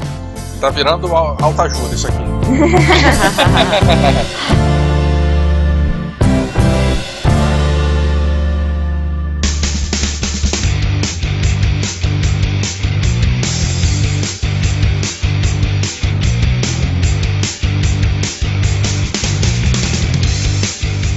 diversas técnicas, enfim, uma em especial que a gente vai enfatizar mais, que na verdade é, é uma técnica que está sendo usada ao longo desse cast. Sim. Mas como o cast é autorreferenciado, na verdade a gente fala sobre ela um pouquinho depois. Vamos focar, na verdade, em aplicativos. Gente, no dia a dia de vocês, vocês costumam utilizar muitos aplicativos para ajudar a vida de vocês? Civilization, cara, Assim, eu, eu aprendo muito de história. ok, mas Ok, isso é um jogo, mas eu digo um aplicativo de celular, assim. Pokémon Sim. Shuffle. Shuffle. Shuffle. Shuffle é bom, Candy cara. Crush, Candy Crush é de celular, né? Serve, entra aí. É, a gente tá falando de aplicativos pra ajudar ou aplicativos pra só just for fun? Farmville Saga. Esse é legal. Depende do que, que você quer ajudar, a sua produtividade ou a sua felicidade. Ó, por exemplo, tem um aplicativo que é para ajudar pessoas procrastinadoras, principalmente em redes sociais, que você conecta as suas redes. É, agora eu não vou lembrar o nome, não sei se chama Grow, Grow Tree, alguma coisa assim. Mas é você conecta suas redes nele e, sei lá, você planta uma sementinha para fazer crescer uma árvore. E aí, se você. Você tem que ficar meia hora sem entrar em nenhuma rede social. Enquanto, enquanto isso, a sua arvorezinha vai crescendo. Se você entrar em qualquer rede social, Bota fogo na árvore e dá um choque na pessoa. a sua árvore morre. É tipo um tamagotchi da produtividade. Isso, isso, exatamente. Mas aí o WhatsApp conta também ou não? Nossa, se, se no- o WhatsApp funcionar, vocês estão tudo ferrados, não vai ter mais árvore. Porque É. não cala a boca no grupo há um segundo, é impressionante. Eu abro aquele grupo desesperada, 470 mensagens, gente. Isso aqui tá virando lavação de roupa suja, hein? Já virou autoajuda, É. lavação de roupa suja. E trabalho que é bom nada, né? Vamos trabalhar, gente. Vamos, vamos voltar pra pauta. Tem muita gente que é extremamente viciada, né? E não consegue sair, enfim, fica ali procrastinando e quando vê já passou muito tempo. Então eles criaram N aplicativos. Eu tô falando de um, mas deve ter um monte de aplicativos pra te ajudar a não procrastinar nas redes. Esse é um, é bonitinho, assim. Aí você vai fazendo a florestinha, vai ganhando os badges, enfim. Mas se depois você postar isso aí pra dizer, aí ferrou Sim. também, né? Você vai Não, usar a rede você social pra pode. você postar. Aí vai. Não, tem que ter um desse que cada minuto extra que você ficar na rede social, ele deposita 10 reais no- numa poupança que você não tem acesso. Você vai perdendo dinheiro, vai funcionar que é uma beleza. É, é o único Mas jeito. você sabe que tem um, tem um aplicativo que eu achei genial. É um aplicativo de despertador. Esse Vocês já vi, viram é. isso? Eu que vi. você, pra você dar soneca, você paga 99 cents. Nossa. Nossa. Sim, então você, toda vez que você dá soneca, o aplicativo desconta 99 cents de dólar, que hoje em dia, né, vale mais do que dinheiro. E ele desconta. Então você tem que acordar, você se força a isso. O, porque... o dono desse aplicativo já é mais rico que o Zuckerberg lá do. Zuckerberg. Mas sem dúvida alguma. né? Mas Sem é, são, enfim, as pessoas criam gatilhos pra Porra, melhorar e- a e produtividade. Sexta-feira eu ia chegar a dar 100 reais pra esse cara. Mas a- a Jujuba colocou um aplicativo aqui para aumentar a produtividade, só que tem uma técnica é, que já, já tem algum tempo, na verdade, inclusive, que inspirou aplicativos nesse sentido, é, que é a famosa técnica Pomodoro. É o molho de tomate, Sim. não é? É. Pode marca, assim. Eu odeio técnicas. Eu odeio autoajuda, eu odeio pré-listas, eu odeio. Você odeia a vida, Tari. Eu coração odeio Se chamasse pessoas. técnica beterraba frita. Ele gosta de beterrabas. Não, mas é sério, eu, eu odeio autoajuda, eu odeio esse tipo de técnica pré-pronta em que a gente coloca as pessoas dentro de uma caixinha como se todo mundo fosse igual. Então, me falou de uma técnica famosa, eu não sigo. Mas a, a Pomodoro, ela é muito interessante e funciona, gente. Ela, ela basicamente é assim. Você. A clássica é de 25 minutos. A, a que eu uso é de 50 minutos, que pra mim 50 minutos é um tempo bom. Porque um tu é o tempo... diferentão. É o diferentão. É. A cara da Já é avançado. O diferente. O procrastinador. É, é. Um quebrador de regra. Mas o, a, o em que consiste a técnica? Consiste você programa 25 minutos, que é um pomodoro. Nesses 25 minutos, você não vai fazer mais nada a não ser a tarefa que você eh, se programou para fazer. Pode respirar, pelo menos? Pode. Tá, obrigado. Devagar, profundamente, mas pode. Então, assim, você não. Você tem que se compro- comprometer a não fazer mais nada. Então, mesmo que surja alguma coisa in- super interessante pra você fazer naquele momento, você tem que pensar: não, eu estou dentro do meu Pomodoro. Daqui 25 minutos eu faço. Quando terminar o meu Pomodo- meu Pomodoro. E isso funciona. O pior é que funciona. E quando você termina o seu, o seu Pomodoro, no caso desses 25 minutos, você se dá uma pausa. De, pode ser de duas horas? Você trabalha 25 na pausa de duas horas? O ideal é que não seja, né? O padrão dessa pausa é de 5 minutos, né? Eu, por exemplo, eu uso o Pomodoro de 50 minutos e eu faço pausa de 10 minutos. E aí, na pausa, você pode fazer o que você quiser. E aí, rede social, comer, levantar. Não, ou- não é só isso. Você pode fazer o que você quiser, desde que você não faça o seu trabalho. Exatamente, você não pode continuar o que você estava fazendo. Acabou o Pomodoro, é pausa. Você tem que fazer outra coisa, seja qual for que você queira fazer. E aí, esse Pomodoro, ele geralmente, tem, no aplicativo que eu uso, por exemplo, você pode programar quantas pausas pequenas você quer ter até a pausa grande. Ou seja, você vai, geralmente são quatro. Então você cumpre quatro Pomodoros, né, com três pausas pequenas, né, que é o, da primeira, da segunda da terceira. No, no fim do quarto Pomodoro, e aí você se programa para ter uma pausa maior. E aí você realmente descansa, você, você, você repensa o que você estudou e tal. E isso, só que assim, Uhum. é uma técnica, como eu disse, é padrão e cada um se adapta. Eu não uso, por exemplo, essa pausa grande. Eu uso Pomodoro de 50 minutos com pausas de 10 minutos sem a pausa grande. Porque aí, em, ve- é, em vez da pausa grande, eu já pauso, por exemplo, é, na hora do almoço. Então eu já pauso para fazer o almoço.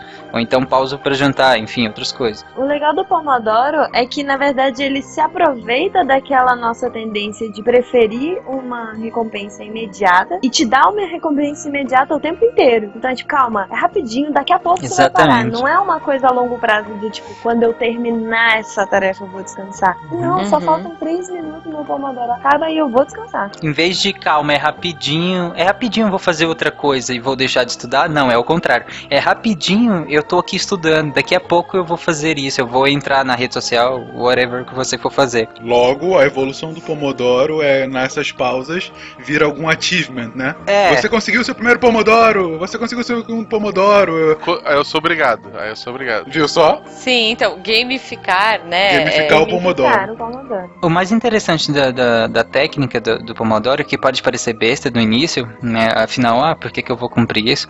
Mas o, o mais interessante dela é que, primeiro, você aprende a se organizar, né? Porque Você ganha XP, não o seu personagem. exatamente, exatamente.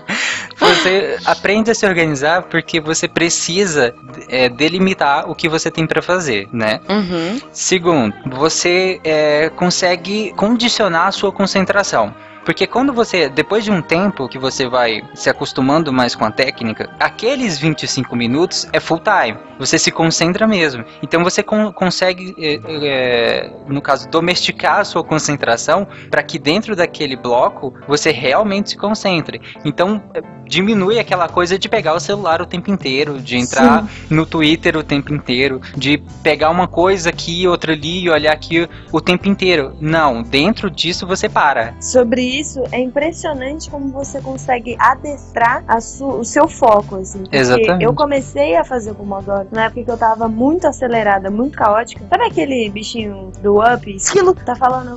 Esquilo! Cara, eu não conseguia prestar atenção na mesma linha da frase que eu estava escrevendo e... "Ih, Esquilo, olha esse mosquito, nossa, olha esse link e tava longe, assim. É impressionante como, não, Com, com cafeína ou sem cafeína, isso? Sempre com cafeína, né? É claro. O trabalho e como escapar dele. Por João faz nada. Dizem que a filosofia surge na Grécia por três grandes motivos, né? Seria uma causa política, que aí seria porque hum, tanto na Grécia quanto no Egito quanto na Mesopotâmia eram teocracias. Então, quando a Grécia adere, a Grécia primeiro, no caso, aderia à democracia. Então, essas e no caso abre para o pensamento filosófico. Então, aí já é a primeira causa política.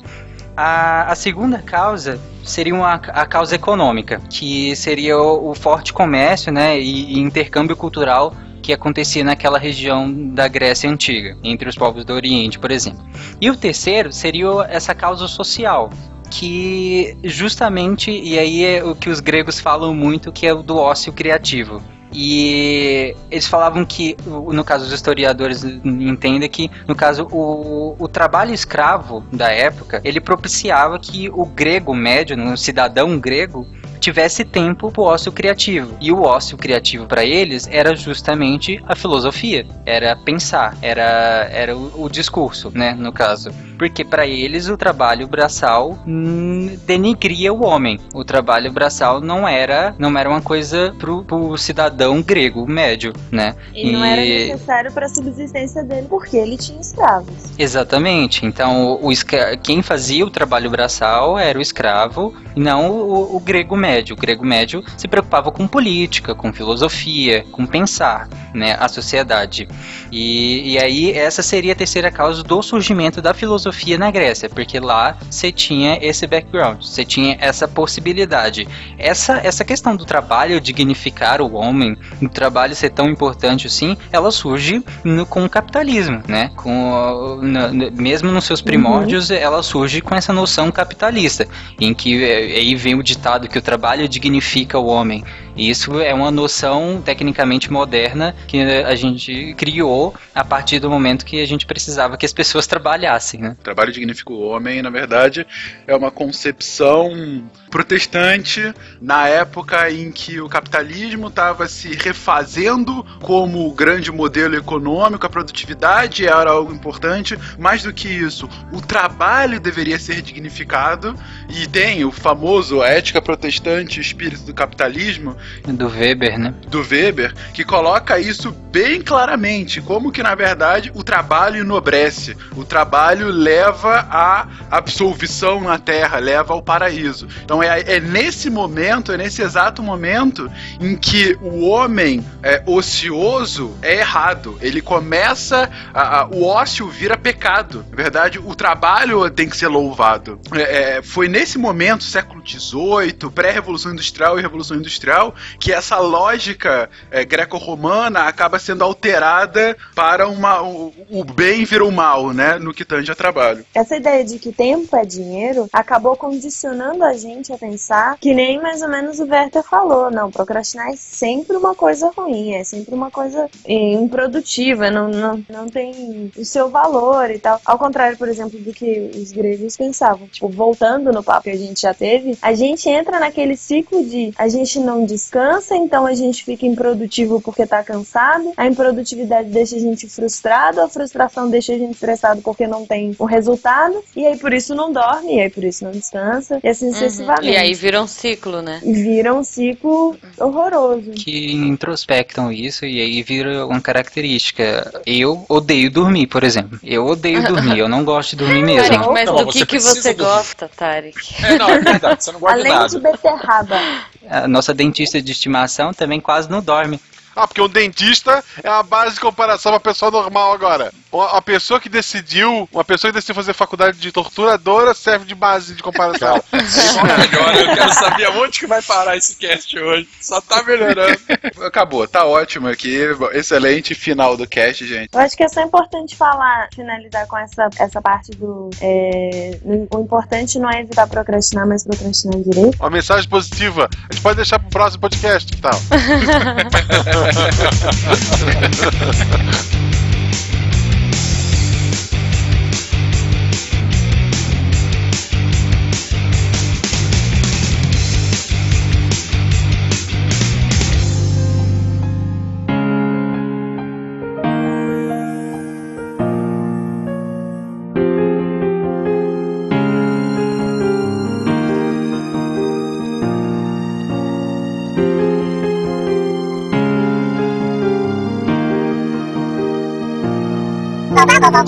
Have new mail.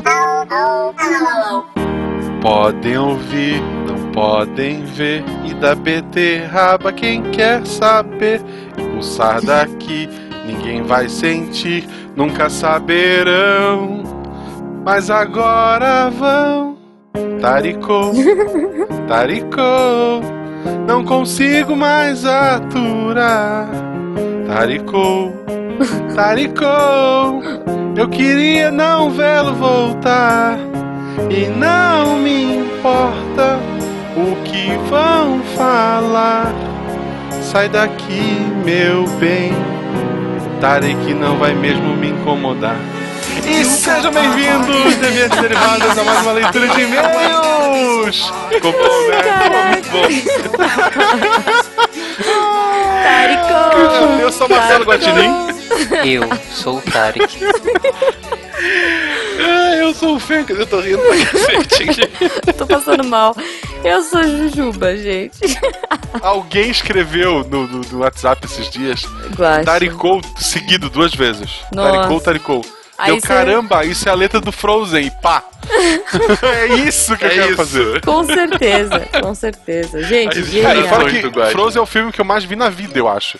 Por enquanto. Esse, essa- não, é, não. é- tipo, teve dia de ver três vezes seguidas, vocês não têm noção. É, deixa a Malu gostar de outra coisa. Aí você vai, vai mudar isso aí. É, eu não posso falar nada. Quando, eu, quando a minha irmã era pequena, eu lembro de assistir várias vezes em loop Xuxa só para baixinhos. Foi triste. Bom, eu assisti a Teletubbies. Teletubbies com meu sobrinho. Putz, então, não, olha, só. Frozen, É, eu tô muito então melhor que você. pense que podia ser pior. É, eu assisti a podia pior. Muito. Peter Pan é divertido, pelo menos. Muito. Ai, ai, ai. Olha só, antes da gente viajar, porque a gente sempre faz isso aqui, Caixa postal pra mandar coisa. 466 CEP 8980 1974 Chapecó, Santa Catarina. E a semana a gente recebeu coisa, não foi, Jujuba? Sim, recebemos! Caramba, meu Deus do céu, quero. O problema é que só tem três. A gente vai tirar no 2 ou 1. Um. É, não, o Simar vai ficar com todos, eu imagino. Não, ele não pode ficar com todos. Olha só. Nem, nem mais do Psycast, né? Então, pô, olha, tá, tá errado isso aí. Gente, nós recebemos essa semana uma coisa muito legal, uma coisa que eu peço há muito tempo, e pela primeira vez nós recebemos foguetes na nossa caixa postal do SciCast, gente. Três Foi foguetes. muito legal. Três foguetes. Conta aí, Guache. Bordados, né? Bordados. Eu, eu não peguei, eu só vi foto, tá? Então eu acho que são bordados. Uhum. Um- tipo uma bandeirinha pirata, sei lá, pano preto. E são Isso. três foguetes. Um laranja, com o símbolo do SciCast. Um verde, com o símbolo do Meia Lua, que é o nosso podcast agregado. Sim, que inclusive a gente fez a abertura hoje em homenagem a eles. Olha só, não tinham feito ainda, que vergonha na cara você tem. Tudo friamente calculado. E, obviamente, o, o- sabe aquele spin-off que ficou melhor do que a série original? Nosso querido Missangas e seu foguetinho roxo. Lindo, assim. Miçangas, Cara, maravilhoso. eu queria muito esse foguete do Missangas, mas a Juba usou o argumento quem pediu a carta com o foguete foi ela. Foi. Algumas Foi. vezes. Ok, então eu Algumas, vou ter que matá-la. muitas vezes. É, What? Peraí, gente, eu não quero morrer. ele mandou uma carta que diz o seguinte: é, Boa noite, Psycasters. Sou o Paulo Henrique, tenho 22 anos, escrevendo de Caxias do Sul, Rio Grande do Sul. Não fiquem chateados, meio que hackeei essa sessão de cartas físicas por mandar uma carta impressa via correio. Mas vamos lá, vambora. É, ele não queria que a gente visse. Você tem garrancho, Paulo? Fala a verdade Porra, pra gente. é, eu não ia ler tua carta nunca se eu escrevesse ela à mão, cara. Minha relação com o Sacast começou no início desse ano de 2016, de Nosso Senhor. Amém, querido. Por conta de um tweet do Marcelo. Olha só, quem traz os ouvintes, eu acho que a gente ficar com essa bandeira, hein? Ah, qual é? Logo eu que não tenho nenhuma rede social a não ser e-mail e WhatsApp. Tá, como é que ele viu um tweet meu se ele não tinha rede social? É. Tan, uai. Foi um tweet tão especial que atravessou as barreiras É, do Pode meu ser, Deus. pode ser. Recebeu, Olha ele só. recebeu por carta. Alguém, pô, que legal isso que o Guaxa escreveu. Aí o cara imprimiu e mandou por carta como corrente pras pessoas. É, mas você não precisa ter um Twitter pra ler um tweet, necessariamente. Foi meio estranho, né? É o, é o cara que vai no clube swing sem casal. Tipo, É, às vezes aquela outra rede social lá, aquela outra rede grande, às vezes copia as coisas do Twitter. é, não, mas ele não tem nada, só se alguém recortou e mandou pelo WhatsApp pra ele. Pode ser, Pode ter sido, ser. volta e meia Ok, recebe. ok. ok. Gente, você que, não é o foco. Não, você volta, que manda meus volta. tweets pelo WhatsApp, continue assim. Ah, Obrigado. tem que ler, né? Deixa eu ver aqui. Sim, Ah. tem que ler. Ouvi, é, ouvi o programa, foi amor à primeira ouvida. Escutei o cast 117 Ciência de Fazer Cinema com o pessoal do Rapadura. Opa, esse eu tava. Aê, eu não tava, olha só. É o único desse ano que eu não estou. Então, olha só. e ele imediatamente entrou, mas ele conheceu por culpa minha. Tá E- bom. e ele imediatamente entrou numa listinha que gosta de manter, aquela dos melhores episódios que já ouvi. Desde então, a cada novo cast que ouço, minha admiração pelo programa cresce. Cada primeiro minuto de sexta-feira é copiosamente festejado. E semanalmente um tema novo abordado no programa é um convite para ser explorado por mim, que tal qual vocês é um amante da ciência.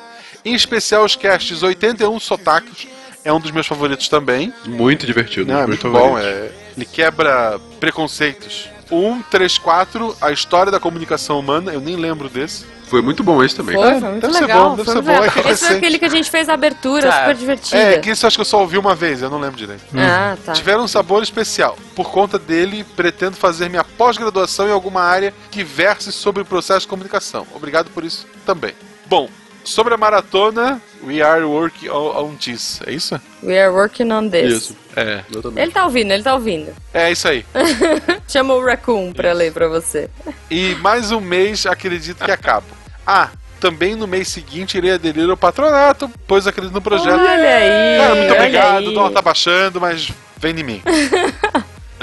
Pô, o dólar tá baixando, mas vale mais do que dinheiro. Ainda, ainda. Mas não vale mais, e isso é bom mencionar, não vale mais do que o quilo da comida do Parque Olímpico, que tá 98 reais, cara. What? 98 reais são lasanhas de ouro naquele Não, Parque não, não, não, Olímpico. não. Fencas, tem feijão, Ah, é verdade, tá explicado. né? É. Não, inacreditável, enfim. É, Desculpa gente. que descarregar A revolta, a revolta. Ah, ninguém vai lá, cara. Ninguém liga pra isso. Olimpíada, né? Um evento tão É, pouco procurado. cara, vai passar a tocha aqui, eu tirei folga. Eu tirei focha, tirei fal- é, folga no dia que a tocha vai passar na cidade pra não sair de casa. Focha. Focha. no dia da folga. Isso. É, Tá, né?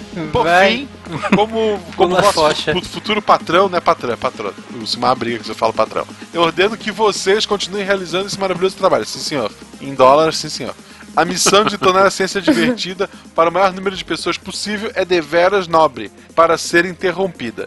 Então saiba que estou com vocês nessa empreitada. Muito Pô, obrigado. demais. Tem mais Muito coisa, mas obrigada. primeiro, muito obrigado. Desculpa pelo episódio de hoje. Próximo a gente promete ser mais ciente. O episódio de hoje Ah, tá bom, é? só o Tarek não gostou. Tá muito bom, é. O Tarek Tá, que esse tá aí. aí, Já tá aqui. Quer dizer, não precisa mentir pra ti. Tu chegou até aqui, tem tua opinião, manda pra gente. É, isso aí, põe lá no post que a gente vai trocar ideia. A gente vai demorar pra responder, porque, né, a gente vai deixar sempre pro dia seguinte, mas. Ai, gente, esse episódio. Enquanto não acabar, eu vou ser a tia do pavê. Ok. Eu vou ficar fazendo piadinha idiota. Um beijo no coração de cada um de vocês e vamos que vamos. Vamos que vamos. Deixa eu ler. Paulo Henrique. Ah, não. Desculpa, eu achei que fosse vamos que vamos nós. Ele ainda tava carta. vamos que vamos, Paulo Henrique.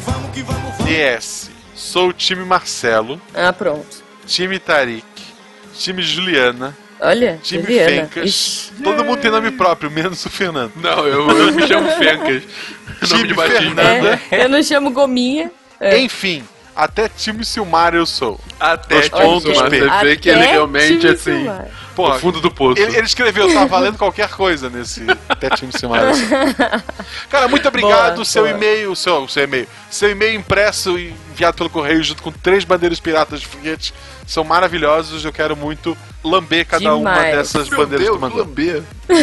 que horror, Guaxa. Mas peraí, só porque foi impresso enviado pelo e-mail e continua sendo. Aliás, desculpa, só porque foi impresso enviado por correio e continua sendo um e-mail? É um sei. E-mail. Temos aqui o impasse. É um, é um e-mail. Tan, Isso virou tan, e-mail, cara. Ele, ele é feito, carta ele foi feito de forma eletrônica. E ele foi um mail. E-mail, pronto. Mas ele, se ele deixou de ser ele etéreo, anexou eletrônico e se três tornou bandeiras. físico. Ah. Agora, É. então vamos inverter a situação. Se uma pessoa É. escreve à mão uma carta, digitaliza, envia por Escaneia, e-mail, é. e aí? É o e-mail. Não, não sei, mas não é uma Ah, carta escrita à o mão. e-mail. Não, Tarek, não, Tarek. Vai pro próximo comentário, gente. Vamos lá. Eu, eu, Um e-mail eu, eu, eu, que não chega, eu. um e-mail que não é lido, ele foi enviado? Faz barulho na floresta? É, exato. É, né? Eu pensei nisso. Mas essa, essa é a referência, gente. Não, eu sei. Não. Gente, genial, genial. De- deixa eu ler o e-mail falando nisso, porque olha só, o nosso ouvinte ficou em dúvida se a gente tinha lido esse e-mail, então a gente não só leu. é, é, olha só. É, é, isso é legal. Todo mundo leu, todo mundo achou foda, ninguém respondeu. Anderson, eu vou explicar pra você o que aconteceu. A gente recebeu esse e-mail, a gente postou no nosso grupo de WhatsApp do SciCast. Todo mundo dançou break de alegria. Mil comentários. Ai, caramba, é pra isso que eu trabalho, é pra isso que eu varo noite. Menos o Tarek, claro. O Tarek fez um, eh, um muxoxo assim. Tudo bem? Mandou um joinha, sei lá, eu nem lembro agora. Mas assim, e aí o que, que aconteceu? Ninguém respondeu. Foi tanta alegria. Então o Anderson mandou um e-mail essa semana. A gente ficou muito feliz. E aí o Anderson mandou um e-mail essa semana falando: Oi, pessoal, tudo bem? Eu mandei um e-mail há uns tempos atrás. Eu queria saber se vocês leram e tal, do meu projeto, porque ninguém respondeu. Então, Anderson, nós não só lemos e ficamos felizes, como vamos ler aqui hoje e comentar. E alguém respondeu em o segundo e-mail? Não! Ou todo mundo leu de novo cara. também? Eu acho. Não sei, Anderson. Depois você me disse se nosso social media respondeu, tá? Porque eu fiquei curiosa. Mas assim, o Anderson Couto, ele mandou um e-mail aqui pra gente que é o seguinte: Projeto Hora Nerd, inspiração do desafio SciCast. Olá, deviantes e derivadas. Aí ele pôs entre parênteses. Grande ideia do Guaxa pra não falar deviantas. Sim. A primeira vez que eu escrevi deviantes e deviantas, não, fica feio. Derivadas. Deviantes, Apesar foi. de que eu não fazia ideia do que é uma derivada. Eu sei que é científico. É, eu não sei ideia até hoje. Eu Pô, não eu faço não faço ideia não faço ideia. O pessoal aceitou, que legal, olha só, bem. É, devi- derivadas, caramba, É, que gênio, Pô, né? eu não sei o que. Eu, eu tô falando de coração, gente. Eu não faço ideia do que é uma derivada. Eu expliquei o que é uma derivada lá no SciCast Isaac Newton. É que eu dormi. Olha. Quando tu fala, eu durmo, sempre. É batata. Se eu tô com sono, vamos lá procurar aqui o áudio do Tarek, pronto. Tira e queda. Ok. Deixa eu continuar, gente. Ele fala assim, ó. Pois bem, me chamo Anderson Couto, sou formado em História e ouvinte do SciCast de longa data. Participei do desafio SciCast enviando um projeto de mini palestras no estilo TED, desenvolvendo temas extracurriculares para alunos da primeira fase do ensino fundamental. Eu lembro desse, você lembra, Fencas? Sim, claro. É, a gente viu, foi bem bacana, Uhum. cara. A gente leu, ficou em dúvida. É, Como eu falei, tinha muitas coisas boas, vocês ouviram aí há alguns e-mails atrás, realmente muitos projetos bons. Essas palestras têm como objetivo aproximar a ciência da cultura pop, assim como na proposta do podcast de vocês. Bem, como vocês sabem, não fui um dos vencedores, mas fiquei muito feliz por ter participado. Tão feliz que resolvi apresentar a proposta para a diretoria da Fundação Educacional de Volta Redonda onde trabalho. E eles gostaram. O projeto sofreu uma reformulada e ganhou o nome de Hora Nerd, com identidade visual própria e tudo. A equipe me ajudou a desenvolvê-lo, propôs a realização das palestras duas vezes por mês em um horário alternativo, após as aulas do turno vespertino, com convite aberto a todos os alunos do colégio, onde foi implantado como projeto piloto até ser expandido para as outras unidades da fundação. A equipe multidisciplinar que me ajudou foi formada pela professora Mônica Serafim, da área de letras, o professor Carlos Henrique Magalhães Costa, da área de geografia, ambos do departamento pedagógico, e a professora Ana Maria de Nigris, da área de biologia e professora do colégio. O primeiro encontro foi em maio e desde então foram realizados mais quatro encontros. Já tivemos uma adesão de cerca de 40 alunos no primeiro dia, audiência essa que se manteve. Ó que bacana! O detalhe marcante do projeto, proposta da professora Ana, foi a utilização dos vídeos do canal Nerdologia como motivador para o início das discussões, associando os temas científicos a aspectos da cultura nerd. No mais, o projeto está fazendo um grande sucesso entre os alunos, principalmente do sexto e do sétimo ano. Eles participam ativamente das discussões que já envolveram astronomia, biologia, história, física, química, entre outros.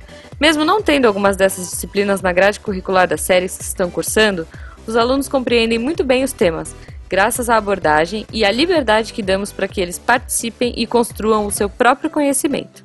Como esse projeto tem sido uma experiência muito gratificante para nós, professores envolvidos, e acredito, para os alunos, gostaria que vocês soubessem que o concurso promovido pelo SciCast e pelo Gerando Conteúdo foi o grande inspirador para o início desse trabalho.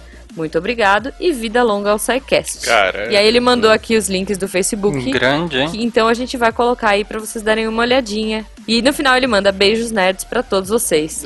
Isso é fantástico, Cara, né? Assim, porque Nossa, você. não tem nem o que falar. É, porque assim, a gente teve os vencedores que participaram, inclusive, aqui, Sim. conversaram com, com, com vocês, mostraram o conteúdo. Mas assim, o legal do projeto é despertar essa vontade da pessoa colocar na prática o projeto, né? Sim. É assim, tanto que uma, uma das, um dos elementos que a gente usou pra julgar é como que isso pode ser factível no mundo real, né? Sair do plano das ideias. Então você vê que ele pegou um projeto que acabou não vencendo por alguns motivos, mas ele Uhum. falou: olha, isso aqui pode dar certo. Tem potencial. E levou em frente, tá fazendo e tá acontecendo. E com qualidade, lá, usando Nerdologia, que a gente sabe que é um canal de qualidade. Então, assim, Anderson, fantástico o que você tá fazendo, cara. Bola pra frente. Vai avisando a gente se isso continuar crescendo assim, porque é muito legal ouvir esse tipo de coisa. Ouvintes, entrem lá no link, deem uma olhadinha, conversem com o Anderson, porque pô, essa iniciativa é muito legal e pode seguir para outros colégios, para outras turmas, quem sabe? Talvez seja um projeto bacana para espalhar aí também, como o Monks, que possivelmente, quem sabe, em breve esteja em execução aí. Tomara, estamos, estamos aqui, estamos aqui acompanhando os dobramentos. Sim. Muito obrigada, Anderson. Assim, desculpa. eh, Desculpa qualquer coisa. Desculpa qualquer coisa de não ter lido antes, mas todo mundo leu, amou, ficou felizão com isso e realmente a gente não respondeu porque a gente é babaca e desligado, sei lá. A gente procrastinou e acabou dando nisso, mas todo mundo leu e foi pro nosso hallzinho, foi pro mural do SciCast de trabalhos bem-sucedidos e todo mundo ficou feliz de ter participado, de ter te incentivado a chegar nesse projeto. Então, pô, que o Hora Nerd seja um sucesso, cada vez mais, mais adesão, mais alunos e que vocês consigam levar isso adiante por muito tempo. E obrigada, a gente fica mega feliz de você compartilhar. Exatamente, exatamente. Bom, então mudando um pouquinho de foco antes que a Juba continue a, a elogiar o cara para que ele esqueça que a gente não respondeu a ele. Vou voltar aqui os comentários agora do site, gente. Não do cast da semana passada, mas de duas semanas atrás, o cast sobre estatística e probabilidade, porque teve um comentário do Vinícius Rogério da Rocha que foi posterior à nossa leitura de recados da última edição e acabou não entrando por conta disso, mas é muito legal o que ele postou. Ele coloca o seguinte: ele gostaria de contribuir com um texto que ele escreveu sobre algumas formas que percebeu de como utilizar a estatística para manipular a opinião, o que pode ser feito propositalmente ou sem intenção. E aí ele coloca o link para um artigo da autoria dele, um artigo extenso inclusive, em que ele destrincha diversas manipulações estatísticas possíveis, muitas delas que a gente comentou durante o episódio, outras não, mas ele fala sobre eh, falsa correlação, que a gente comentou um pouco, sobre como que a gente usa um número para dar uma manchete midiática quando quer dizer totalmente outra coisa, eh, critérios de cálculo, correção por inflação, que foi um ponto que a gente não mencionou tanto no último cast, ou seja, ele vai destrinchando ponto por ponto e como que é utilizado, gente, para você que curte estatística, para você que quer aprender mais, ele deixou aqui o link no comentário dele. Leiam, o artigo tá muito bom, tá muito ilustrativo, muito fácil de ler. Brigadíssimo Legal. por ter compartilhado, Vinícius. Você falando, eu lembrei de um que eu acho, acho legal. É quando os portais de notícias é, eles pegam um indicador e botam na manchete que tal coisa caiu ou tal coisa subiu de acordo com aquele indicador, né? E aí quando você vai ler a matéria mesmo, aí você vê num, num cantinho lá da matéria que muitas vezes ele tá comparando o mês de publicação da matéria com o mês anterior. Só que tem coisas que de um mês pro outro, por exemplo, é, vamos dizer que tem um indicador de férias. Quando que vocês acham que o indicador de férias vai ser alto? claro. Dezembro, Julho. janeiro, julho. né? Esse indicador, claro que vai subir. Aí tem portais de notícias que chegam lá em março e aí fala assim, tal indicador caiu, como se fosse um, um outro tipo de vantagem. Aí quando você vai olhar é em relação ao mês que aquele indicador naturalmente sobe Sim. e não em relação ao mesmo período do ano passado.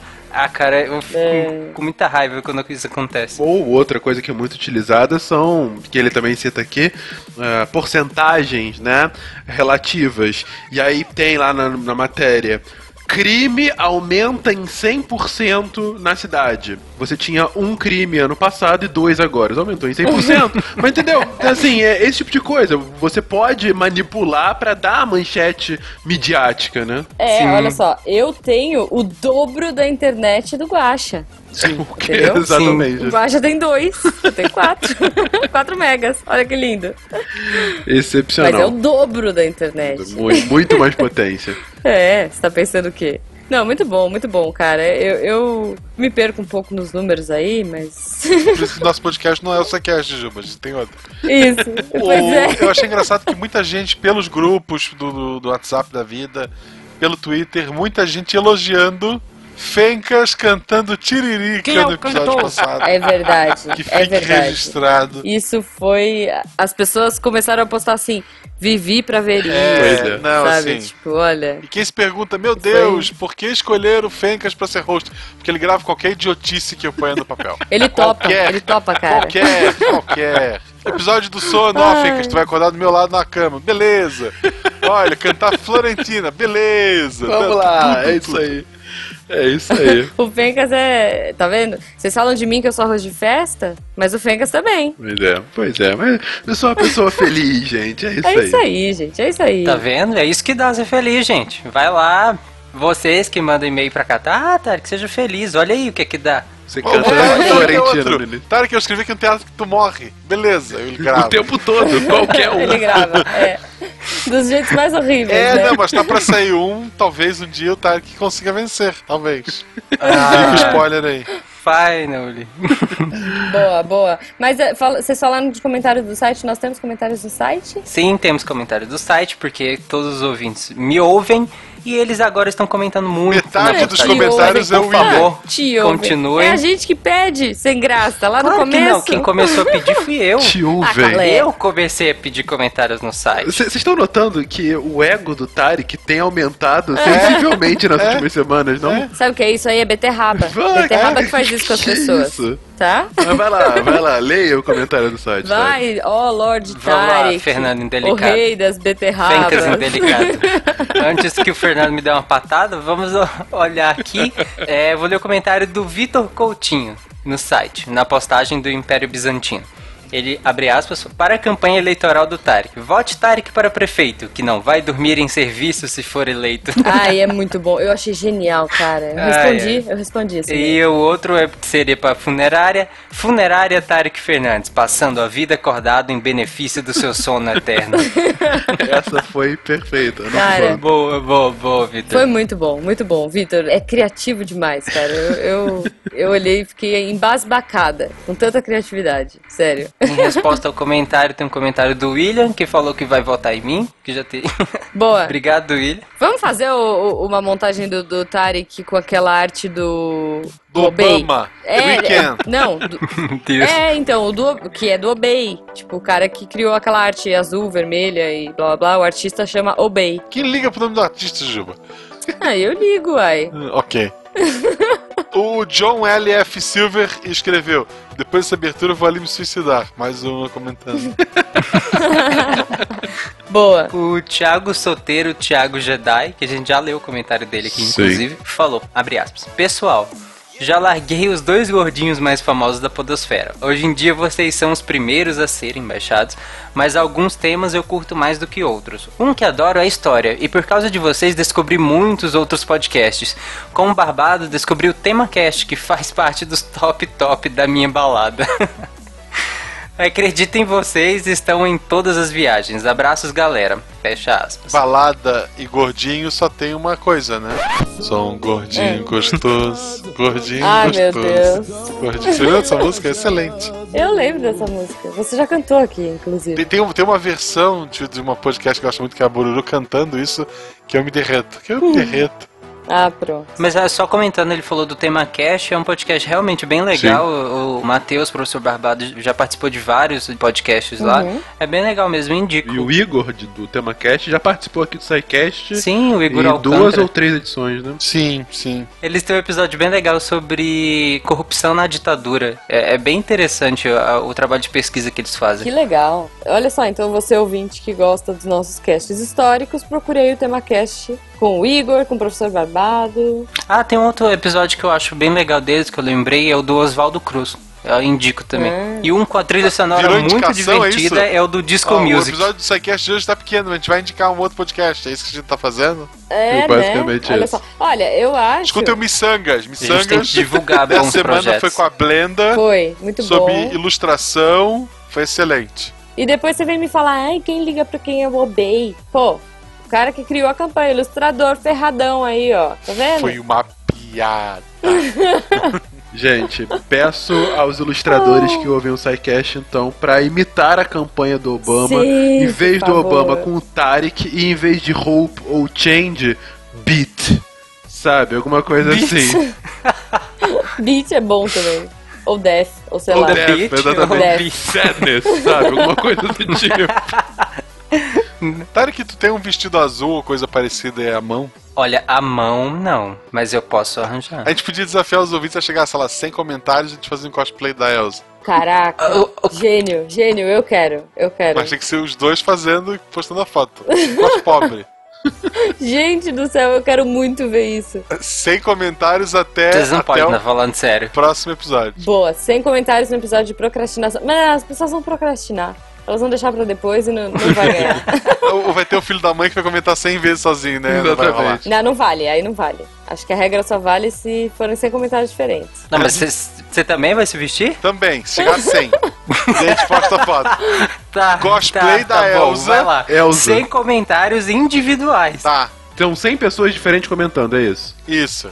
No episódio, no post. Nesse episódio, até semana que vem. Isso. Aí não vale a equipe do SciCast. Não, vale. Se é um comentário por pessoa, vale. Vale, só- claro que Ah, então vale. tá, tá a gente bom, já tá sai bom, com tá bom. 25 aqui, porque, claro, a gente não vai perder isso. Claro que Então- não. Não, não, Então não. tá, olha só. Pessoal, se chegar a 100 comentários esse episódio de procrastinação, vai ter um cos pobre, porque a gente não tem a, a roupa, da- o vestido da Malu não vai servir em mim. Ah. É, mas tem a trança, a trança é legal. É, o cos pobre de Elsa, meu e do Tarik pro próximo episódio. Gente, Cara. e aí a gente faz uma montagem bonita de vocês. Eu nunca nem assisti. Ai, É agora... bem simples. É uma Taricô, loira alta de vestido azul. Taricô. Tchau, galera.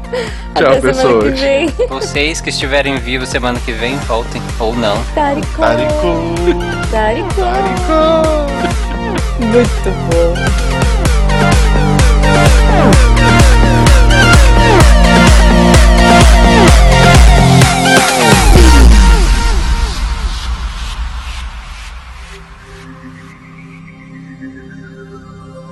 Se a ciência não for divertida, tem alguma coisa errada. Tem que ser divertida. A coisa mais divertida que tem é a ciência.